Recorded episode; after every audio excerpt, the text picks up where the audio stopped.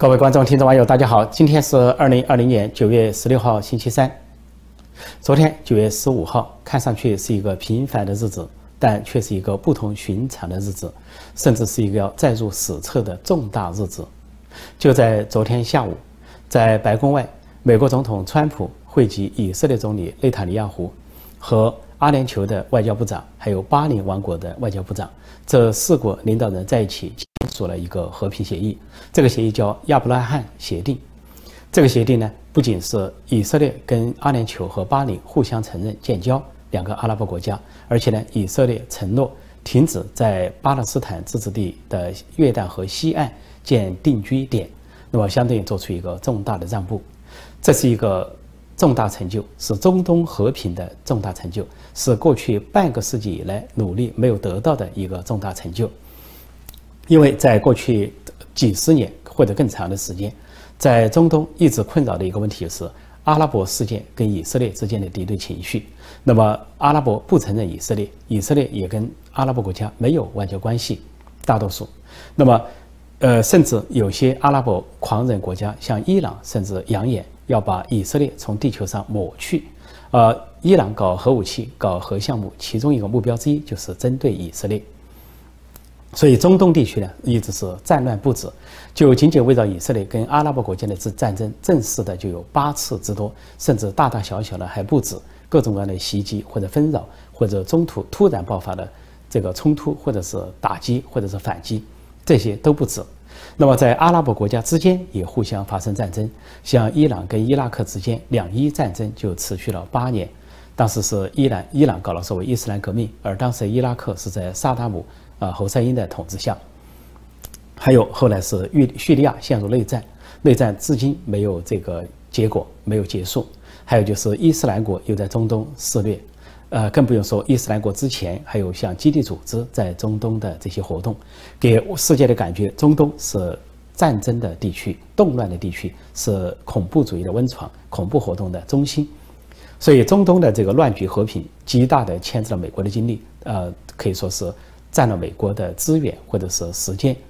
那么而且中东这个签字呢，也让中共在亚洲腾出手来啊，在美国集中中东的时候啊，这个中共可以在亚太地区放手的发展，占呃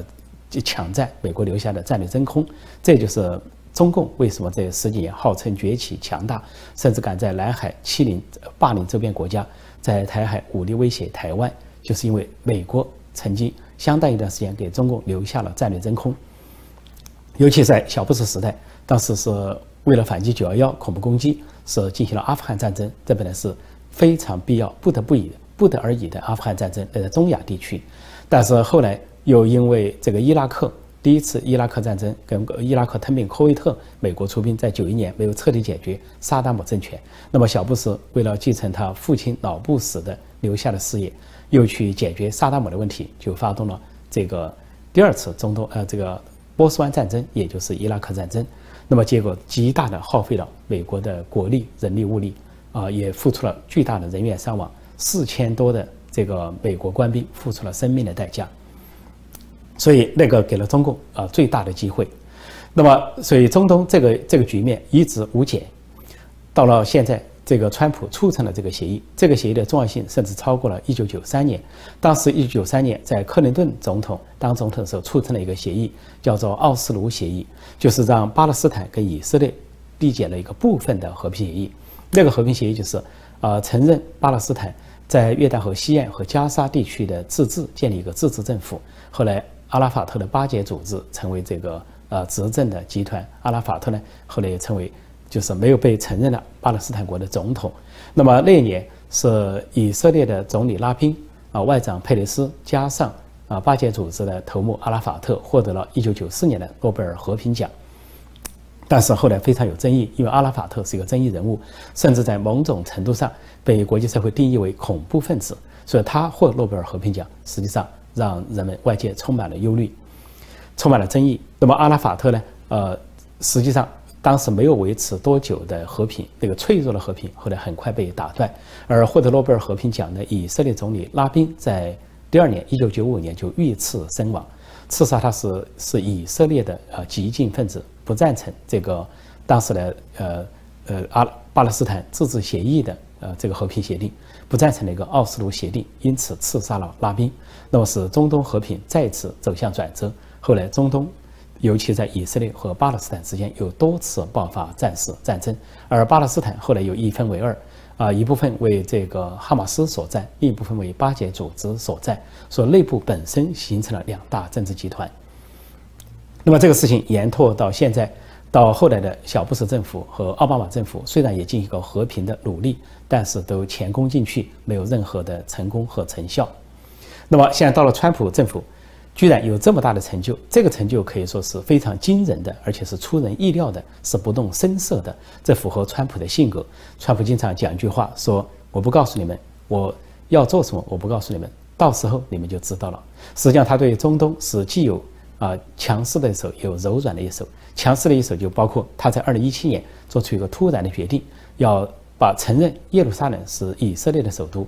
啊，然后把美国大使馆。驻以色列大使馆从特拉维夫迁到耶路撒冷，当时他的举动引起了阿拉伯世界的一片反弹，国际上大多数国家也表示不赞同，甚至联合国召开安理会啊，这个常安理会召开紧急会议，啊，十四国通过一个决议啊，表示不认同啊美国的决定，但是因为美国是安理会常任理事国，否决了那个决议，也就是说，当时川普做出的决定是没有受到任何人的欢迎，但是世界没有想到的是，呃，川普那个决定。是实际上是促进了中东和平。当时的世界舆论都认为，川普突然做出了一个决定，把美国大使馆迁到耶路撒冷，承认耶路撒冷是以色列的首都。因为耶路撒冷有争议，说也是呃以色列人认为是他们的首都，巴勒斯坦认为认为是他们的首都，因此有东西呃耶路撒冷之分。那么一直国际社会都持模糊状态、模糊地带，但是。呃，川普政府却把它明确化，说是以色列的首都。那么当时的舆论都认为，中东和平进程由此中断，或者蒙上阴影，或者说陷入战乱。当时呢，的确有阿拉伯国家都出现了抗议，到各国啊这个美国大使馆前去抗议，还有在呃巴勒斯坦的阿拉伯的一些激进组织，像一个叫沙菲亚的组织，就向以色列发火箭炮，而以色列有反击。但是这个沙菲亚组织后来被。巴勒斯坦控制巴勒斯坦一部分的哈马斯啊，这个组织所这个平息。那么当时看去中东和平并不乐观，但是川普现在出人意料的举动，先是在八月份出出使了一个阿拉伯国家，叫阿联酋，首先承认以色列跟以色列建交，然后在九月上旬出使另一个阿拉伯国家巴林，就是巴林王国，承认以色列跟以色列建交。可以说这是两记惊雷，两声惊雷震动中东。而且当阿联酋和巴林。带头承认以色列，作为阿拉伯国家承认以色列，表示表示巴这个阿拉伯阵营跟以色列的和解，而更多的阿拉伯国家会跟进。呃，现在这个美国的政界和阿拉伯国家都放了这个风，那么这可以说带了一阵旋风，就是中东和平的旋风。这个进程连联合国都没有想到，说联合国在阿联酋跟以色列建交的时候，啊，就非常吃惊啊，对这个。这件事，因为联合国的努力，作为一个国际组织努力都没有达成任何的和平协定，居然美国在川普总统任内，在川普的领导下达成了这个重大的和平协议。但是在美国国内，美国的主流媒体都轻描淡写，没有重到重点报道这件事，给人感觉好像这件事无足轻重，其实非常重要。美国主流媒体因为主要是偏向左派，啊，偏向于支持民主党。本来现在美国大选期间，他们生怕给川普带来大选的加分。所以，这个中东和平的呃，中东和平进程的重大成就，无疑是川普政府的重大的外交成就。那么，这个给他的竞选，给他的这个当选连任是大大的加分。这就是为什么美国的主流媒体，包括 CNN、纽约时报和很多的主流媒体淡化、轻描淡写，不作为主要标题的原因，就在于此，是选举的考量，就是左派出于选举的考量。但尽管如此，这个。重要性，这次中东和平的重要性怎么高估都不为过，呃，因为一两个阿拉伯国家承认以色列，这打破了历史。那么更多的阿拉伯国家会承认以色列，这就扩及起来，这些阿拉伯国家跟以色列之间的关系会构成中东和平坚强的基石。而像伊朗、叙利亚这些狂妄的政权啊，极端的政权再去宣宣称。什么叫把以色列从地球上抹去等等，那么就得不到阿拉伯世界的呼应，而恐怖主义呢，也由此它的土壤可以说越来越少。那么中东和平可以说是大面积的展开。这个展开之后，它有个重大的背景、重大的意义，就是美国可以从中东腾出手来，去对付世界上现在美国面临的主要敌人，也是整个文明世界面临的主要敌人，那就是共产中国。所以，最不乐见这个中东和平协议的，还不是美国的左派，也不是美国的主流媒体，尽管他们内心都知道这是个重大的成就，只是出于选举考量，不愿意给川普啊去这个歌功颂德或者正面报道。但是最难受的是中共，是北京，是中南海，是习近平当局。呃，没有想到，这个川普政府在国际上不仅轻易的可以形成联盟来对付共产中国，而且，呃，川普，呃，在中东展示强势的同时，居然能达成如此重大的和平协议，这对中共来说，可以说外交上、国际上都是当头一棒。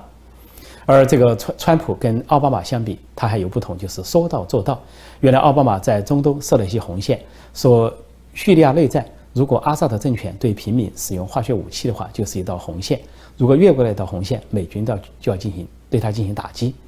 那么阿萨德政权受到俄罗斯的支持，但是后来阿萨德政权真的使用了化学武器去屠杀平民、妇女、儿童，但是奥巴马政府仅仅仅是谴责、制裁，并没有采取呃这个任何的军事行动，连空中打击都没有，因为有一点忌惮俄罗斯。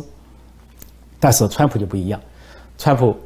不用说那么多，不用强调那么多红线。当以色列，呃，当这个叙利亚阿萨德政权，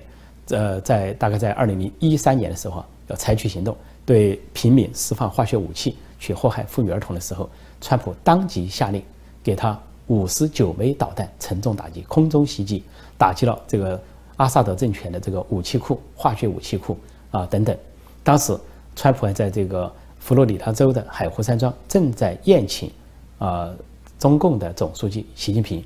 他就出去打了个电话。中途大家在吃冰淇淋的时候，他出去打了个电话，就下令攻击，然后回来轻描淡写的告诉习近平，他刚才下令攻击叙利亚，给叙利亚空中打击。那叙习近平当时愣了一下，没有说出话来。过了一会儿，才支吾了几句，说：“既然对妇女儿童怎么样？”当时很多人还以为习近平有什么同情心，只是说他当时不知道说什么话好，反应不过来。但是习近平一回到中国，中国方面就发表声明，对美国、对阿萨德政权、对叙利亚的空中打击表示不承认，甚至是谴责的口气。那才是中共真正的立场和态度。那么，另外一件事就是，当伊朗呃二号人物呃苏莱曼尼在中东制造恐怖活动，并制造中东的战乱，制造从苏丹的内呃内战到这个一直到啊黎巴嫩和以色列这一带的这些冲突和恐怖活动。还这个暗中支持伊斯兰国等等，这些行为出来之后，美国就锁定了这个目标。那么就在今年初，川普突然下令对这个苏莱曼尼进行定点清除。当发现了他的踪迹之后，就突然发射导弹，准确的命中目标，把他和一个车队清除，定点清除，定点消灭了这个人，就是中东最大的一个安全隐患——伊朗的第二号实权人物苏莱曼尼。啊，表面上是少将，实际上是。伊呃，这个伊朗伊斯兰革命卫队的核心人物、重要人物，他的重要性仅次于伊朗最高领袖哈梅内伊。当时伊朗要说报复，报复，美国也准备了反报复，随时看伊朗怎么报复。结果伊朗方面采取的措施是，含蓄的、暧昧的通知了美方，他准备往哪里发导弹。结果发了些导弹，相当于发空包弹，因为打在空地上，打在说有美军空军基地附近的空地上。鉴于伊朗并没有真正的报复，只是发了一些导弹打在空地上，主要是给国内做一个交代、做一个宣传用。那川普呢就按住不发，没有去打击伊朗，啊，这个呢就也让中共大失所望。中国方面，包括《环球时报》大肆的鼓吹啊，这个美伊战争要开始了，美国要打击伊朗了，伊朗要反击了，如何？结果就那么轻，这个美国是高高举起，伊朗是轻轻放下，让北京政权大失所望。这就是川普的手段。灵活的手段，商人出身的川普，非建制派的、非典型的啊，这么一个政治人物，在美国历史上前所未有的一个啊，原先既不是正规来说，既不是民主党，也不是共和党，甚至几乎得不到共和党承认。后来在二零一六年的大选中，他一个人打败了两个党，不仅在共和党内打败了其他候选人，脱颖而出，呃，迫使共和党承认并拥戴他成为总统候选人。那么，另外。在总统竞选中又打败了民主党候选人资深的政治人物，就是希拉里·克林顿，所以一个人打败两个党是二零一六年的竞选主轴。那么这个川普上任以来，不是靠他的言语，而是靠他的行动。所以当很多人不喜欢川普议论他时候，主要说他说了什么，好像他口很碎，说话很随便，一会儿指哪个媒体是假媒体了，哪个记者又是假记者了，或者又说一些不好听的话，把这个乔拜登叫做 “sleepy Joe”，就睡睡觉的乔，瞌睡的乔等等，给人的感觉说话很不好听，甚至对独裁者有一些不应该有的称赞。什么金正恩很了不起了，金正恩很伟大啊，习近平是一个了不起的人呐，啊，他是一个伟大的人呐，等等，给外界造成很多错觉。但是他的技巧，他的水平就在这里。呃，中国人常说听其言观其行，主要是观其行，而观其行还要看行动的后果、行动的成果，它的结果就是能够实实在在的实锤的结果。实际上，就从北朝鲜来看，北朝鲜在奥巴马时期、在小布什时期都跳得很高。呃，小布什对他警告也好，这个军事演习也好，奥巴马时代对他警警告也好，呃，或者说摆出一副要清除他的样子，但是这个金正不要不仅没有被按住，而且在中共的怂恿下，不停的搞核试爆，要么是核试爆，要么是导弹试射，而且导弹越试越远啊，短程、中程，甚至号称有洲际导弹。但是到了川普上任，川普虽然称赞他，是甚至跟金正历史性的见面啊，一次在这个。新加坡一次在越南河内，但是川普该坚持的就坚持，在称赞金正恩的同时，发现金正恩没有契合的真正的意图。那么在核内的会谈中，半小时，川普就拂袖而去，拿出一个清单，告诉金正恩：“你不只是在风息里有核武器，不要以为金正恩摆了一个姿势，在风息里销毁了核设施、核武器，就以为可以获得美国解除经济制裁，获得美国的承认。”克这个川普总统拿了一个单子，上面列出六十个地点，说我们对你们的领领土上每一寸情况都了解，就说你有六十个地方藏的是核武器或者核设施或者是核材料都要销毁。当时金正恩就傻了，然后川普就客气地说了一句：“金委员长，你还没有准备好。”仅仅会谈进行了半小时，川普就离开会场飞回美国，万里前往越南河内，而半小时之后就万里的离开。金正恩当时大病一场，坐火车回去，本来原计划要经过北京要会见习近平，但是一个是大病一场，一个是心情败坏，再一个中共给他出的馊主意也没有帮上忙，以为要他打拖延战，验呃这个缓兵之计，或者说是把核武器藏起来去欺骗老美，结果没有成功，一气之下就直接回到了平壤。但是呢，无论如何，川普对他硬也好，软也好，给了他两次会见的机会。呃，提升了他的国际形象。那么，川金正恩内心还是对川普非常的，可以说是有所感。所以，在这个情况下，在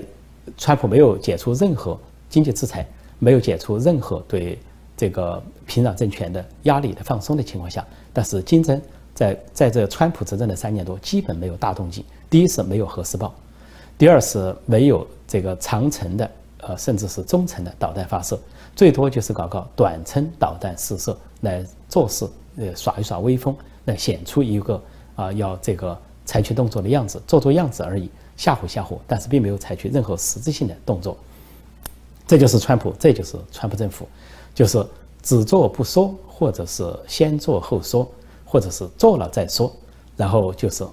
不会告诉你。就像这次中东和平协定，实际上就是川普的作风。就是他的一个秘密外交的重大成果，没有大声的喧哗，没有什么媒体蜂拥而起的报道啊，没有这种会谈的大场面，双方讨价还价的过程，一切都静悄悄的进行，直到阿联酋跟以色列建交，直到巴林跟以色列建交，消息才公布出来，而且都是在川普政府的调解之下，在他们的促成斡旋之下，才达成了这些中东的和平进程。就在昨天的签约仪式上，亚伯拉罕协定签约仪式上。呃，巴林外长，还有以呃阿联酋的外长，还有以色列总理，都众口一词的称赞啊，美国的川普总统，还有副总统彭斯，还有国务卿蓬佩奥为中东和平所做出的巨大努力。而这一切的巨大努力，今天只是看到了一个辉煌的成果，但是在过去几年的过程中，这种不为外界所知的秘密过程中，他们付出了多少的艰辛和做出克服了多少困难。最后能达成这样的重大协议，那可以说不仅是功不可没、劳苦功高，而且是这种，呃，这种不为人知的秘密外交，啊，这种神秘的动作，然后是以迅雷不及掩耳之势把它推到世界，最后让世界惊艳大吃一惊，啊，可以说是喜出望外，或者是对一些人来说，就算不是喜，也是大感意外，无法相信，两年后果都无法相信，有这么巨大的成就，这就是川普政府的风格。所以在这个时候，都在议论川普应该获得诺贝尔和平奖。那么，瑞挪威的议员已经提名川普要角逐2021年的诺贝尔和平奖，因为2020年现在提名已经满了，很快在十月份就要公布结果了，十月份左右。那么，川普被提名为2021年的诺贝尔和平奖，那么都在问川普值不值得？实际上他值得，因为在这个美国的历史上，获得过几个诺贝尔和平奖的呃总统或者副总统都是民主党人，最早是卡特。卡特应该是在应该是在二零零二年左右，大概是获得了诺贝尔和平奖。前总统卡特，民主党的。然后是二零零七年，前副总统戈尔，啊，因为这个推动气候，呃，这个气候变暖或者是全球解决气候问题，获得了诺贝尔和平奖。然后就是奥巴马，民主党总统奥巴马刚刚上任就获得了诺贝尔和平奖，当时让世界出乎意料，连奥巴马本人都不相信。因为奥巴马才刚刚上任，没有任何的成就，也没有什么和平的推动，就得了诺贝尔和平奖。当时挪威诺贝尔和平奖委员会说，授给奥巴马的原因是因为他是这个在竞选中好像似乎抨击了小布什的单边政策，而要试验进行多边主义，联合世界其他国家共同行动，致力于世界和平。仅仅是语言说了这些话。另外，这个奥巴马应该是他是首首个美国当选的黑人总统。这个在世界上也引人瞩目，所以诺贝尔和平委员会就仓促地给他颁发了这个奖。但是后来过了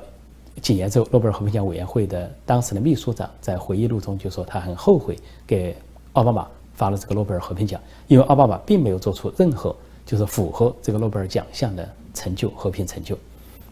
而奥巴马当时在二零零九年刚刚上任美国总统，得到这个消息的时候，他本人不相信，不相信他甚至当时。打算不去这个，啊，这个奥斯陆啊领奖，呃，向工向工作人员征求意见，并且向工作人员去跟诺贝尔和平委员会和平奖委员会联络，说是这个可能奥巴马不前往领奖，而且奥巴马还认为可能是诺贝尔和平奖委员会搞错了，结果后来再三核实没有搞错，那么奥巴马后来又了解到，说其他各国如果有人不去领奖，那是因为本国有某种特殊的政治原因。就像中国的名誉人士，啊，这个刘晓波获得诺贝尔和平奖不能前往，是因为中共当局的阻扰；还有纳粹德国时期也有一位和平人士获得诺贝尔奖不能前往，也是因为纳粹德国的阻扰。说在历史上两次对着空椅子发奖，一次是纳粹德国所迫害的一个和平人士，再一个就是中共所迫害的名誉人士刘晓波。那么奥巴马就去了，但是奥巴马本人都忐忑不安。所以对比之下，对比前总统卡特。对比前副总统戈尔，对比前总统奥巴马，今天的川普总统最有资格获得这个诺贝尔和平奖。至少二零二一年的诺贝尔和平奖应该非川普莫属。但另外说到二零二零年的诺贝尔和平奖，不仅提名已经满，而且呢，二零二零年的和平奖极可能花落香港抗争人士头上。因为就在中国的外交部长王毅前不久访问欧洲、访问挪威的时候，挪威就给他放风，挪威的外交部长就当面告诉他。说如果香港的抗争者获得诺贝尔和平奖，你怎么看？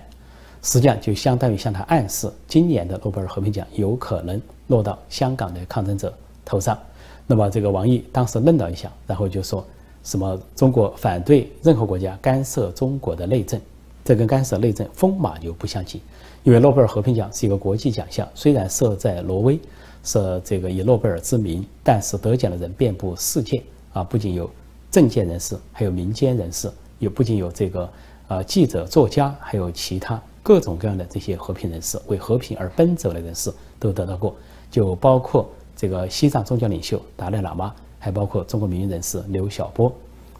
说王毅的话等于是耳边风。其实，在香港，现在有资格获得诺贝尔和平奖的很多，就包括一传媒的创始人、苹果日报的这个创始人，前不久感动了全香港的